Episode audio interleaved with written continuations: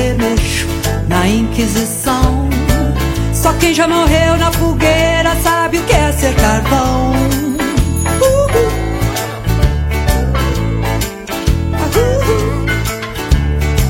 Eu sou pau pra toda obra. Deus dá asas à minha cobra. Bem-vindo mais um podcast Mulher que Banca. Eu sou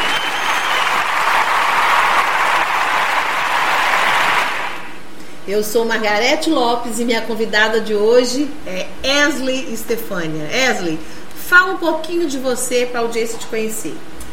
Ei, Margarete, tudo bem? Bom, eu sou Esley Estefânia, tenho 43 anos, sou terapeuta holística, mãe solo de um jovem adulto de 20 anos.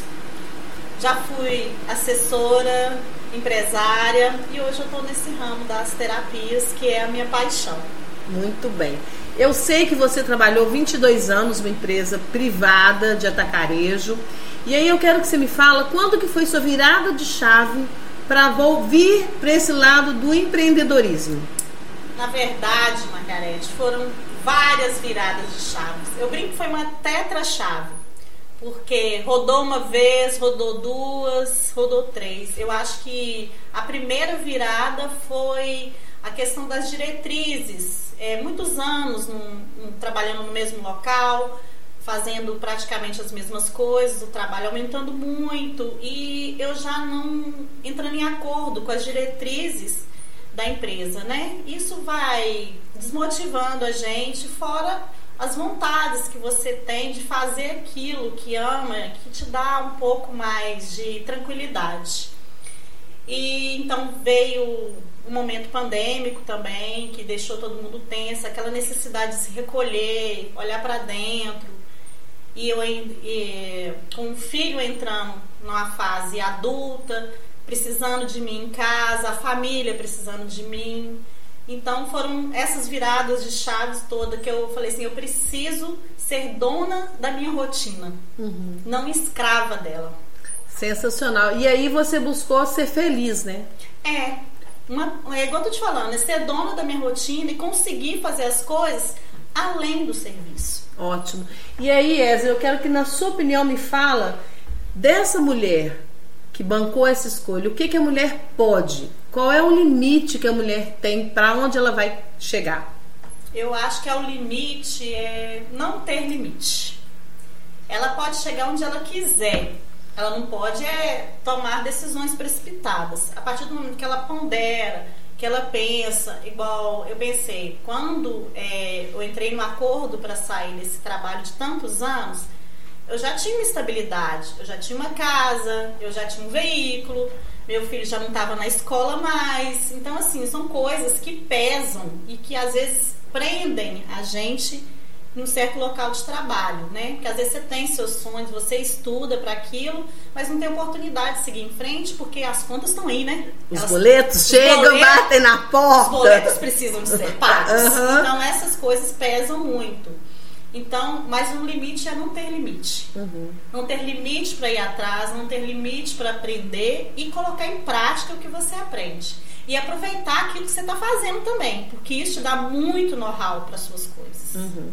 E eu, você falou uma coisa bem importante, é o colocar em prática. Eu vejo muitas pessoas, não só mulheres, uhum.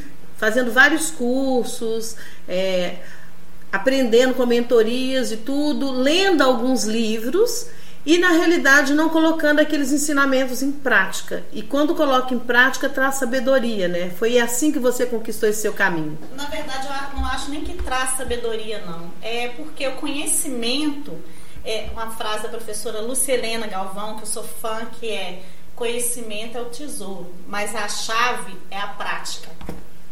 Você tem um baú de tesouro ali, mas se você não abre ele, e para que, que serve seu conhecimento se não, você não põe ele em prática? Se uma professora aprende história, sabe coisas sobre a ditadura, por exemplo, e ela não ensina isso para o seu filho, como ele vai se empoderar? Uhum. Como ele vai questionar? Uhum. Então você tem que pôr em prática. Se o conhecimento fica só para você, ele é vão. Uhum. Ele não serve para nada. Ótimo. E aí eu quero te fazer uma pergunta. Já que a gente está falando de conhecimento, já que a gente falando de, de pessoas né, interessantes aí na vida, qual é a mulher que você escolheria hoje para tomar um café com ela?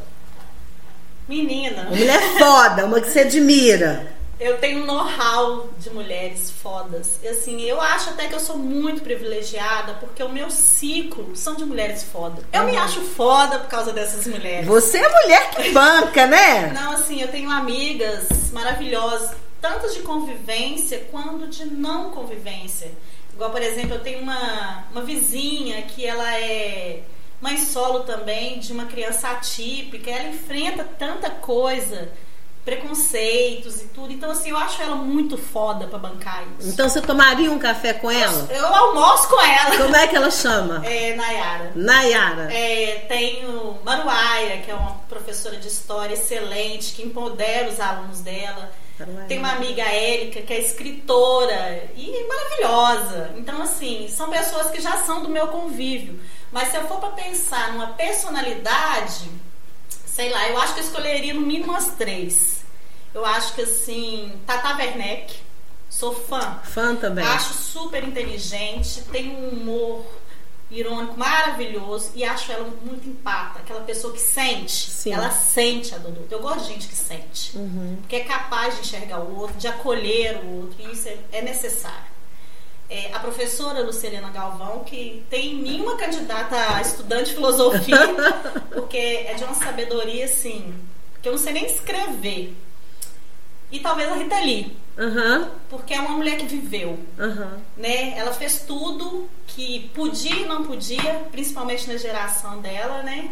E hoje está aí aquela senhorinha que vive num sítio com o amor dela, com o filho criado, com os netinhos do lado. Plena, né? Pleníssima. Plena. É isso aí. E que bancou todas as bancou suas escolhas. escolhas. E viveu todas elas intensamente. Uhum. Eu acho que a gente tem que viver. Uhum. Ótimo. E aí, eu quero que, diante disso tudo que a gente conversou, me fala para Esley o que é ser mulher hoje. Na realidade de hoje. Menina, é ser muita coisa, viu? É ser livre, tentar ser, é ser corajosa. Eu acho que a palavra mais certa é essa, corajosa. Corajosa por quê? Em todos os sentidos. Corajosa para enfrentar o preconceito, corajosa para questionar, corajosa para se fazer ouvir, é, corajosa para tudo, para dizer não à violência, não quero dessa forma, ou falar baixo que é minha vez, né? É isso. Coragem para tudo. Para uhum. denunciar uma violência, para entrar na briga quando alguma outra mulher estiver apanhando, que nos falta essa coragem. Você acha que falta coragem para as mulheres se apoiarem? Porque existe uma cultura da mulher que concorre com outras mulheres, né? Ele sempre tem, traz isso, a sociedade traz isso pra gente. Aquela mulher que está competindo com outras mulheres. E aí, em contrapartida, a gente traz a sororidade, né? O que, você me fala de, de ser coragem para romper com esse, essa cultura? Na verdade, essa cultura, na, na minha concepção, já vem sendo rompida há um tempo. Né? A, como diz, a gente foi criada, isso, a, a televisão, tudo. A mídia criou a gente para competir minha roupa mais bonita, meu cabelo mais assado, minha maquiagem é melhor, meu brinco é de tal marca, meu sapato eu comprei em tal lugar para para outra, não para si. E eu acho que eu acho que o start foi aquela questão das mães da Candelária, que os filhos Traz essa história pra gente, para refrescar a memória. Deixa eu concluir meu pensamento uhum. que eu trago. Aí, é, que uniu as mulheres, que entendeu que, olha, eu preciso de você. E se a gente parar para pensar, isso já acontece dentro da casa. Quando a gente é, por exemplo, ganha um bebê, a gente precisa daquela rede de apoio, é da mãe, é da irmã, é da vizinha, né? Então, ou seja, isso acontecia, só que a gente não enxergava, a gente só via a, a, a concorrência. E quando isso começou a se expandir, nesse ponto a internet foi boa, porque falou, não, gente, a gente tem que ajudar, a mulher apanhou, não, vem cá é, uma criança, a mãe está criando filho sozinha, ela precisa de trabalhar, não, deixa seu filho aqui, eu corro o olho nele. Né? E parar com isso, entender que nós não somos rivais, nós somos parceiras. Uhum. Nós somos parceiras, né? Então, e a questão da mãe da Candela, das mães da Candelária foi um grupo de mulheres, eu acho que se eu não me engano foi na década de 90, se eu não estou enganada, que quando, não sei se você lembra, quando aquelas crianças começaram a desaparecer, dava muito criança perdida, e essas mães se uniram para fazer vigílias na igreja da Candelária no Rio de Janeiro para fazer pressão para a polícia encontrar os filhos desaparecidos. Uhum. Eu acho que aí começou esse movimento de entender uma outra. Uhum. Eu, eu acho que foi isso. Que o start foi aí. Que o start foi aí. Uhum. E me fala aqui mais um pouco sobre essa mulher que tem rede de apoio. Eu não tinha olhado para esse lado que as mulheres que têm sororidade são essas que se apoiam desta forma, uhum. né? E me fala um pouco mais da rede de apoio na sua vida. Como que ela funciona hoje? Bom, a minha rede de apoio basicamente são minhas amigas, uhum. né? Não que eu não tenha da minha família. Como disse, se o caldo entornar, eu sei que eu posso gritar. Mas hoje a minha rede de apoio são minhas amigas. Elas foram professoras do meu filho quando ele estava na escola e eu tinha que ficar no trabalho de 8 da manhã, 8 da noite dava um problema lá, eu falei, resolve aí, me manda um bilhete aí, né? Essas que foi, foi a babá que buscava ele na escola, ou que ficava com ele quando estava doente, não podia ir para a escola.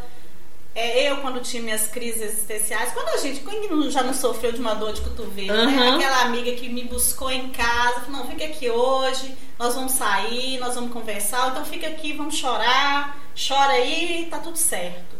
Então eu acho que essa é minha rede de apoio. Isso é ser, é, é sororidade. Isso é ser.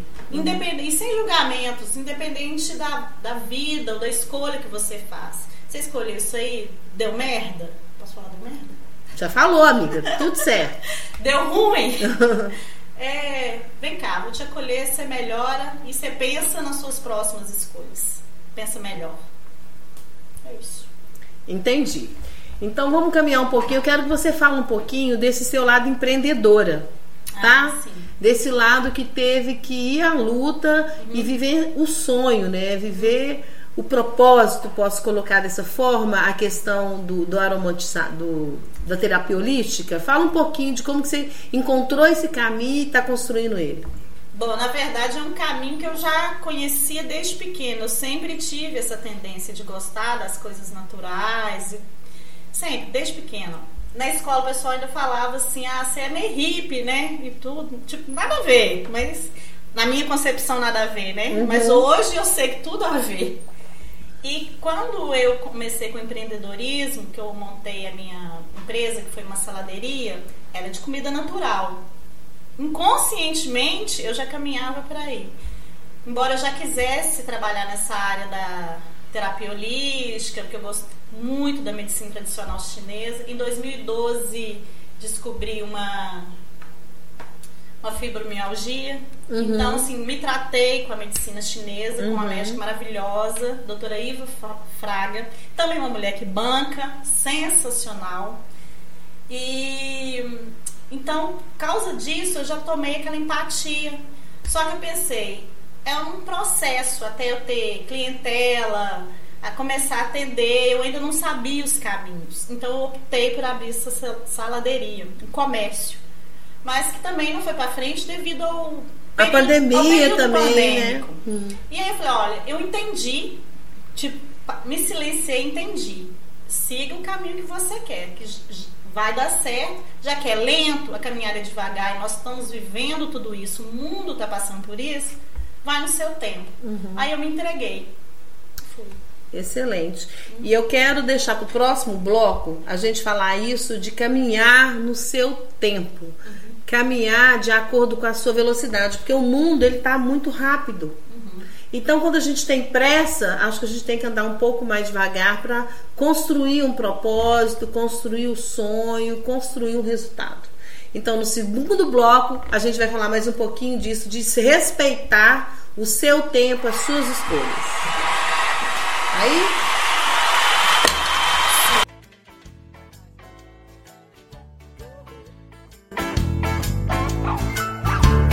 Mexo, remexo na Inquisição. Só quem já morreu na fogueira sabe o que é ser carvão. Mulheres que bancam desse nosso Brasil varonil, estamos de volta com o segundo bloco. E a pergunta que eu deixei no ar para Wesley responder é: seguir no seu próprio tempo. Fala um pouquinho sobre isso, Wesley. Bom, Margarete, a gente precisa desacelerar um pouco. Você vê que está tudo muito acelerado, muito corrido. E se a gente não para e não centra para ver como que a gente vai desenvolver o nosso trabalho, como que a gente vai criar uma metodologia de estudos ou, e como colocar isso em prática, ou até mesmo para saber o que você quer de verdade. A pergunta é essa: o que você quer de verdade? A gente consegue responder isso quando a gente para e olha para dentro. Que, que eu quero? O que, que dá para mim fazer agora? O que, que eu consigo fazer agora?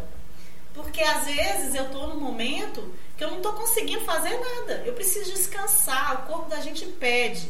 E se a gente não descansa na hora que o corpo pede, ele adoece. Porque a gente está deixando de lado as emoções da gente, uma tristeza, um luto, é até mesmo uma alegria. Você está feliz demais por alguma coisa boa que aconteceu com você, ou com algum conhecido, um familiar, você não se dá nem o direito de viver essa alegria. Não posso comemorar com você porque eu tenho que resolver tal coisa. Uhum. Então, assim, você não, não olha para suas emoções. Então, você vai fazendo tudo no automático, acelerado, e acaba atropelando os processos. Não olhando com calma de como que você vai proceder, que caminho você vai seguir. Tem aquela fala do livro Alice, né? Se você não sabe para onde vai, qualquer caminho serve. E a pressa faz você escolher qualquer caminho gente tem que parar e olhar. Fazer escolhas assertivas, né? Porque até a não escolha é uma escolha. Exatamente. É... E não quer dizer também que separando aquela primeira escolha será assertiva. Uhum. Falo por mim, que a minha primeira escolha foi abrir um delivery de comida é, natural. Não deu certo. Então, e, e justamente no momento pandêmico, se eu tivesse me dado mais um tempo, eu teria olhado para isso com mais calma. Mas eu achei que é, eu trabalho desde os 14 anos de idade. Então, quando eu me vi pela primeira vez na vida, aos 40 anos, sem trabalho fixo, sem uma CLT, eu fiquei assim, ó, Sustou. perdida, perdida. E assim, graças a Deus eu tive muitas pessoas que me ligaram logo após a saída, né, me ofereceram oportunidades e tudo, mas eu entendi que eu precisava de parar porque eu estava muito cansada com uhum. tudo. E ainda tinha um quadro pandêmico, né? Uhum. E aí, só que eu me dei pouco tempo. Eu fiquei três meses. Uhum. Pra quem trabalhou uma vida. 22 anos? Em um lugar uhum. e trabalha desde os 14, uhum. foi pouco tempo que eu me dei. Uhum. Então, assim, eu atropelei o meu processo. Se eu tivesse esperado mais um pouquinho e tivesse me dedicado mais à minha função hoje, que é de terapeuta, talvez eu tivesse escolhido um caminho não menos longo, não menos árduo, mas mais seguro, uhum. né? Sem tantos percalços. Então, assim, a primeira escolha não quer dizer que ela vai ser a certa também, não. Mas ainda assim é a sua escolha. E é o que você falou. Bancar essa escolha também. O erro dessa escolha, não sei se é erro. A consequência. A consequência ou a falha, não sair da forma que você espera que saia. Uhum. É, e eu queria que você falasse é, terapia. Com, me explica essa terapia que você faz de alinhamento aí. É, na verdade, é conhecido como terapia holística, é um ramo da medicina tradicional chinesa. Aqui no, no Ocidente, ela é conhecida também como terapia integrativa e terapia complementar, que é como o SUS trata, né? Porque ela vai complementar e integrar é as, a medicina farmacológica, que é a tradicional que a gente usa aqui, né? Uhum. Por exemplo, se uma pessoa tem é, uma depressão muito profunda, ela vai se tratar com um psiquiatra, vai tomar as medicações e vai cuidar também, a terapia holística entra aí, porque vai fazer outros tratamentos não tão é, invasivos mas que são extremamente eficazes, como a aurículo, a acupuntura, a aromaterapia, a cromo, porque a, a medicina tradicional ela trata a doença, já a, e a medicina integrativa ela trata a causa, ou seja, ela integra a emoção. A gente sabe que são as emoções que desencadeiam as doenças. um estresse leva a uma hipertensão que leva a uma doença cardíaca. Uhum. Então, se você trata o estresse, a chance de você ter uma doença cardíaca é quase que zero. É. E aí você também falando de aromaterapia, uhum. e eu sou uma curiosa desse tema, e eu sei que o cheirinho funciona. E não é cheirinho, né? Você me ensinou que não é cheirinho. E por que que ele funciona para mim? Porque tem muita gente que acha que cheirar um óleo essencial não vai fazer efeito nenhum. Desmistifica um pouco isso pra gente, bem é, rapidinho. Eu falo que é a inalação, né? Inclusive não é o único meio de se usar, você pode usar o meio tópico, mas o mais comum e que eu também é o que eu prefiro é a inalação. E é engraçado você falar isso, porque isso realmente, as pessoas acham que é misticismo, ah, vou cheirar isso, vou melhorar. Né? Uhum. Eu tenho essas questões. E aí, você para pra pensar, Margarete, por exemplo, um dependente químico Aquela pessoa que está ali em situação é, de vulnerabilidade nas ruas, o que, que ele faz? Ele cheira cola. A pessoa cheirou cola, cheirou tiner, como que ela fica? Doidona, né? Transtornada, uhum. problemas mentais e depois no físico, né? Que vai perdendo peso, vai perdendo apetite. Aí agora eu te pergunto, se você cheirou uma coisa e ela te fez mal, por que, que você vai cheirar outra e é, que, que é benéfica e não vai te fazer bem? O processo é o mesmo, a diferença é a composição. Você tem duas coisas: você tem um produto químico tóxico e você tem um produto benéfico. Que vem das plantas, Que vem né? das plantas, é a sabedoria das nossas ancestrais, isso. Uhum. Então, assim, por que, que o cheiro ruim funciona e o bom não funciona? O nosso cérebro funciona para as duas coisas. Uhum. Você só tem que escolher o que você quer usar, uhum. né? E, e é basicamente isso. Quem quiser, Esley, que eu, eu gosto muito desse tema, uhum. quem quiser conhecer a aromaterapia, a terapia holística, uhum. como é que ela te acha? Olha, eu tenho uma página no Instagram, que é o arroba Serenity Terapia Holística, e meu número de telefone que está aqui embaixo.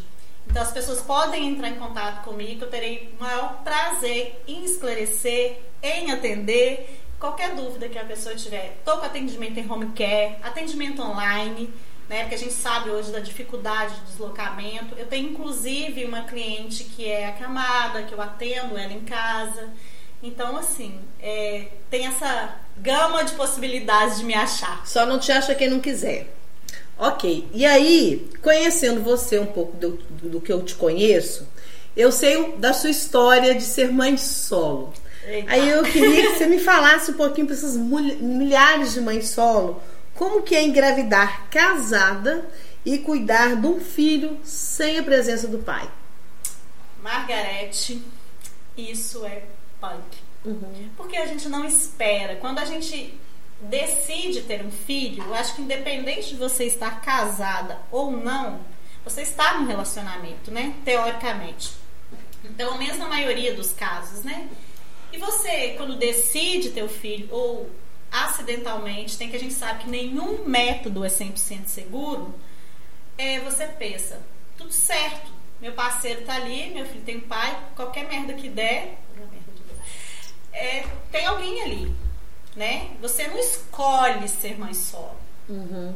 Você se torna uma mãe solo. Uhum. Então, assim, você fica perdida. Eu fiquei perdida. Eu não sabia como que eu ia fazer se eu queria perto, se eu queria longe, para onde que eu ia, para onde que eu vi, para onde eu tô. Uhum. É mais ou menos isso.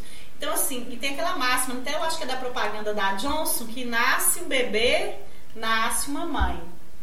E aí eu fui aprendendo e agindo de acordo com o que, que era possível para mim, o que eu achei que era certo. Foi isso. E, e como é que é o preconceito que a mulher, enquanto mãe solo, sofre? Olha, a mulher sofre muito preconceito no sentido de e cadê o pai? Por que, que o pai dele não faz isso? Principalmente na época que você chega no período escolar. A, aí a mãe vai na escola, é a mãe que é convocada e tudo. Nunca cobram a presença paterna, né? Isso pro filho também é ruim, né? E pra gente é pesado, que a convivência com o filho fica difícil, porque você tem que trabalhar, você tem que mantê-lo, você tem que cuidar, dar atenção e tem que brigar. Você tem que brigar pelo comportamento, pelo dever de casa não feito. pela nota ruim na prova. Então você vira literalmente a megera. Uhum. Aí você não tem um pai e se bobear não tem um filho também. Uhum. O que fica um pouco compreensivo, porque aquela criança já sofre a ausência do paterno.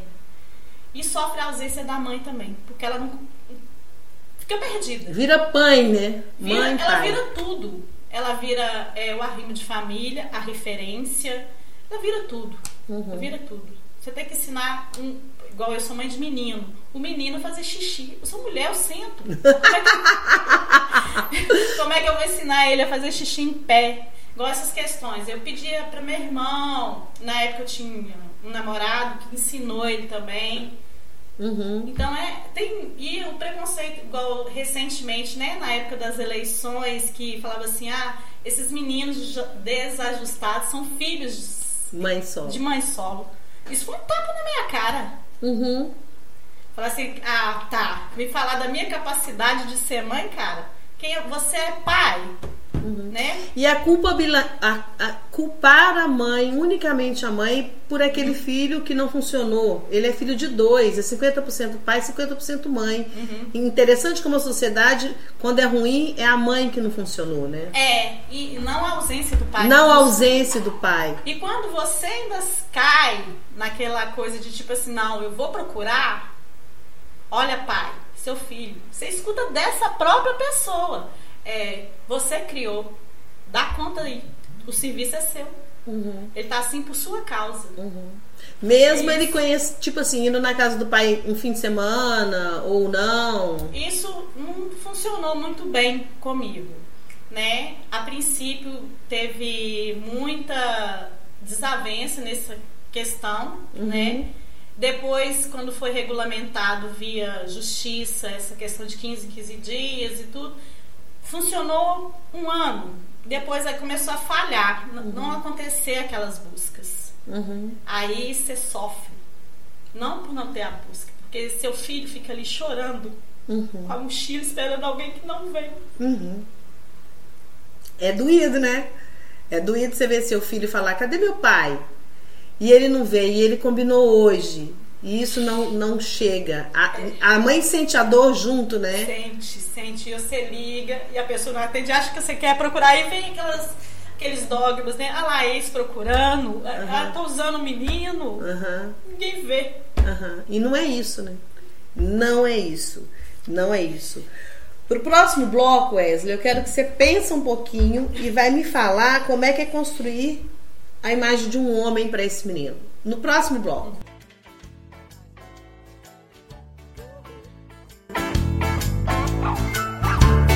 Mexo, remexo na Inquisição.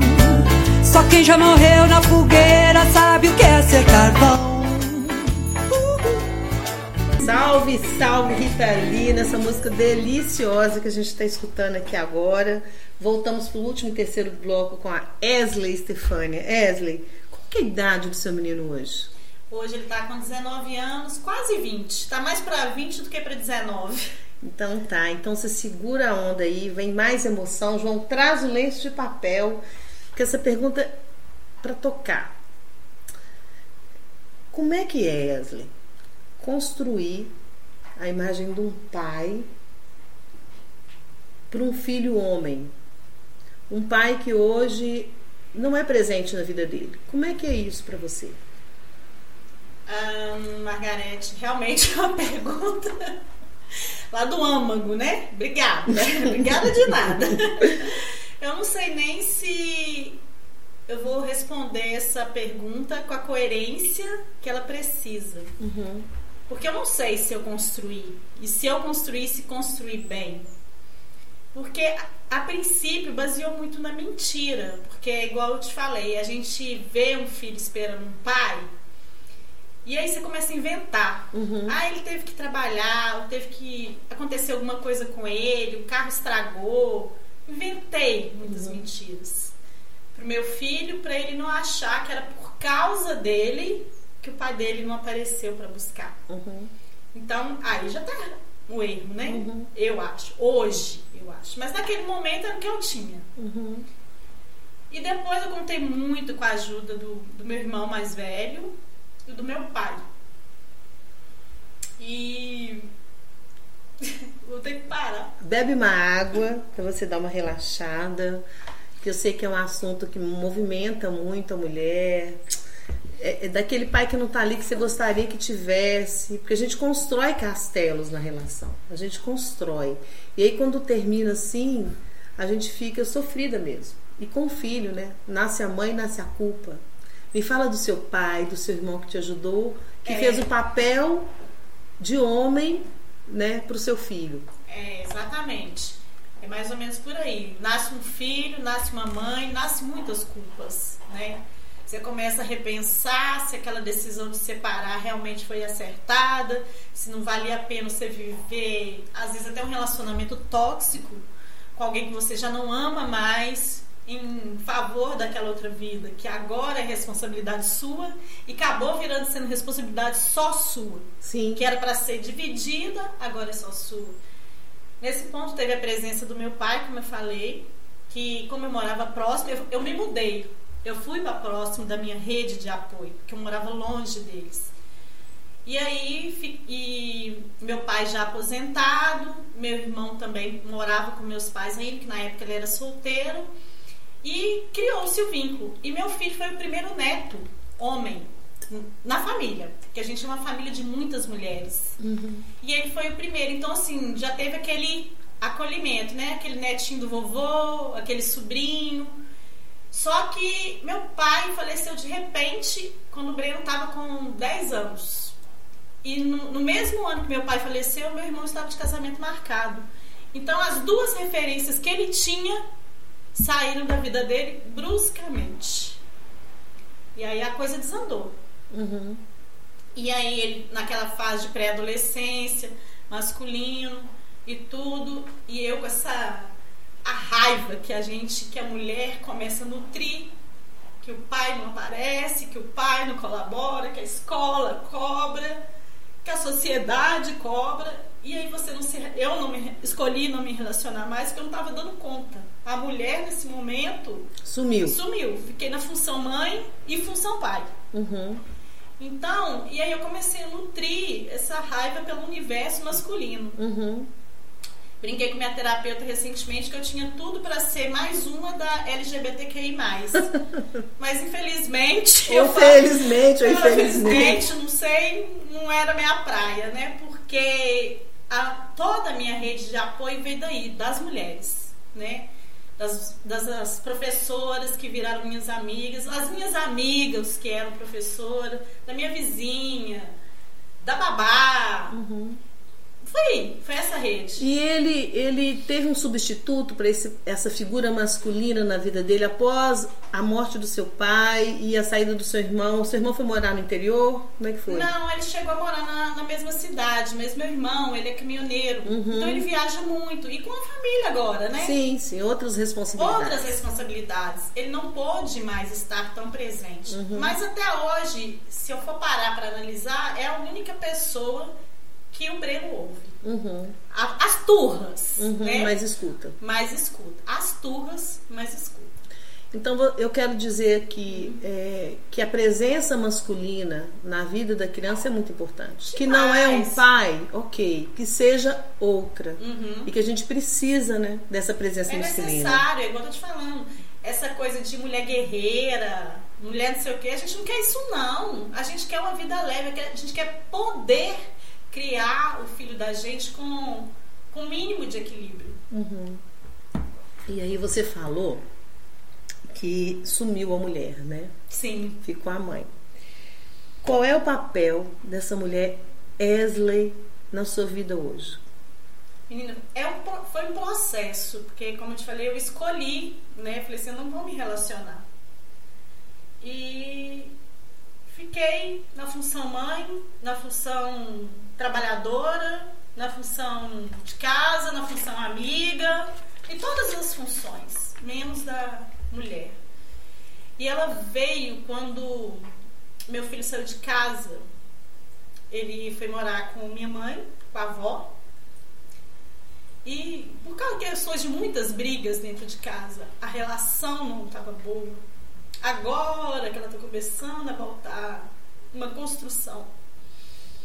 E aí, aquela coisa do ninho vazio, né? Você fala, e agora? e agora, José? A noite chegou, acho que. É Chico? É quem tá? Não lembro. E então, e aí fui para terapia. A terapia psicológica, né? Porque, infelizmente, a terapia é um artigo de luxo para a mulher que trabalha, né? E que não tem tempo, ou também não tem um recurso financeiro para isso. O recurso financeiro, é disso que eu estou falando. Plano de saúde tem e tal, mas é uns horários que quem trabalha é inviável. Uhum. Ah, seu plano oferece. Ah, tá, tem consulta duas horas da tarde, sai da sua empresa. Porque você é funcionária, CLT, uhum. para uma consulta duas horas da tarde, uhum. você sai. Não, tem como? Não. É possível? Uhum. Uma vez na semana? Todas as semanas? Todas as semanas, sabe-se lá por quanto tempo. E aí minha terapeuta me fez olhar para a mulher. Falar, agora sua função, ele, seu filho é adulto, né? Ele tem que lidar com as questões dele. Você é apoio, mas não é mais é qual foi a palavra? A responsável, né, por ele. Você agora é apoio, olha para a mulher. Então, assim, eu ainda tô nesse processo. De olhar para a mulher. De olhar para a mulher. Uhum.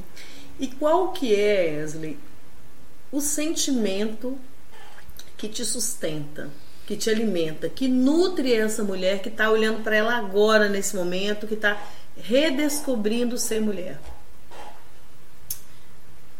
Ah, eu acho que são muitos, mas eu acho que o principal deles é a esperança. Que é possível, que dá para fazer, que ainda dá tempo. É esperança mesmo. Uhum. Que as pessoas estão procurando ser melhores, que há alguém um homem diferente, entendeu? É isso. Então você quer dizer que você voltou a acreditar no universo masculino, que teve um momento que você falou assim, ai, não aguento mais, não quero saber. O que, que te resgatou a voltar a acreditar no universo masculino? Menina, para falar a verdade, uhum. é, eu sigo muitas pessoas na internet, né? Assim, pessoas referência para mim. E a gente a princípio foi, foi beleza, né? Ai, fulano é bonitinho, vou seguir ele. E é até uma pessoa pública. E aí eu vi ele tendo umas atitudes com filhos que não eram dele. Ele acolheu, ele assumiu um relacionamento com uma pessoa que já tinha dois filhos e trouxe esses filhos para ele. Nem sei se é aquilo tudo, porque na internet a gente vê aquilo que a pessoa mostra. Quer mostrar, né? Mas aquilo falou assim: olha, tem um. Ainda há esperança. Ainda há esperança. Uhum. É isso. Entendi. Mas não foi ninguém perto de mim, não. Uhum. Nem meus irmãos, para te ser sincera. E você começou a olhar para os homens de uma maneira diferente, com um olhar mais amoroso, um olhar de, de menos, menos crítica, assim, de que, que, pai ele é, que homem ele é, não. ou não? Você continua olhando meu do mesmo olhar jeito? ainda é esse, ainda é meu crivo. Uhum. Porque se ele não for um bom pai para o filho dele, ele não pode ser um bom homem para mim. Uhum. Entendi. Uhum. Ainda Entendi. é meu crivo. E aí, eu quero que você me fala é, aqui o que você falaria para Esley do passado. O que você falaria para essa Esley que facilitaria ela, a construção desse caminho dela? Que conselho você dá para essa mulher que hoje está aí vivendo o que você viveu lá atrás? Ser mãe solo, tá num, num trabalho, enfim, para aquela Esley lá de 19 anos, 15 anos, o que, que você falaria? Ah, eu falaria para ela aprender educação financeira, que não ensinam isso pra gente na escola. Muito importante. E durante até um certo tempo eu me achava burra em, em exatas, né? Falava assim, nossa, eu não sei nem usar uma calculadora. E realmente, mas aí eu fiz um curso em 2020 que me abriu portas e visão de uma maneira simples. Eu falei, não é que eu era burra, ou, na verdade não souberam me ensinar. Ninguém me ensinou. Se eu tivesse aprendido isso, talvez na escola mesmo, nosso sistema de ensino precisa ser melhorado, precisa olhar para ele, né? E faça terapia o quanto antes. É o quesito 1, um, né? Que dá um centramento. E talvez até um olhar de fora de alguém que não é do seu ciclo para você tomar, que te ajude a tomar decisões melhores. Não que sejam assertivas, mas que vão ser melhores. que abre os olhos, né? O autoconhecimento, é, que te né? traga para o autoconhecimento e como que o outro que é dependente de você vai olhar para isso. Uhum, entendi. Muito bacana. Tem algum recado que você quer deixar? No palco da sua vida, qual sentimento para você foi protagonista? Coragem. Coragem? É a frase de Guimarães, né? Que eu adoro, você já sabe. É a vida morde, assopra, esquenta, esfria. Que o que ela quer da gente é isso. Coragem. Você tem que ter coragem para tudo. Coragem para sair de uma casa com um filho recém-nascido. Coragem para mentir para ele. Coragem para falar a verdade. Coragem para enfrentar a sociedade, a sua família, né? Porque hoje ainda é mais comum. Mas há 20 anos atrás você sair com uma criança no colo. Eu sei, eu sei. A coragem é um sentimento que permeia a vida de toda mulher, né? Que a gente precisa agarrar a coragem e iniciar um negócio também, vencer no seu trabalho e construir aquela mulher que banca suas escolhas. Né? É, eu acho que a coragem vem no gene da uhum. gente. Vem, vem no gene da gente. É isso aí, pessoal. Esse foi o papo com a Esla Estefânia. Muito obrigada por você ter aqui é, se exposto e falar da sua história. Eu tenho certeza que vai ajudar muitas mulheres que estão nos escutando agora. Eu tenho certeza que a escolha que você veio estar aqui hoje foi muito importante para o universo feminino. Ai, para mim também, eu agradeço pelo convite, amei, me chame mais vezes, por favor. Sem perguntas tristes. Tão tristes profundas, não, né? profundas. Vamos, vamos ficar no raso um pouquinho também. E eu agradeço pelo convite. Muito obrigada. Então é isso, pessoal. Encerramos mais um. Toda feiticeira é corcunda, nem toda brasileira é bunda. Meu peito não é de silicone. Sou mais macho que muito homem.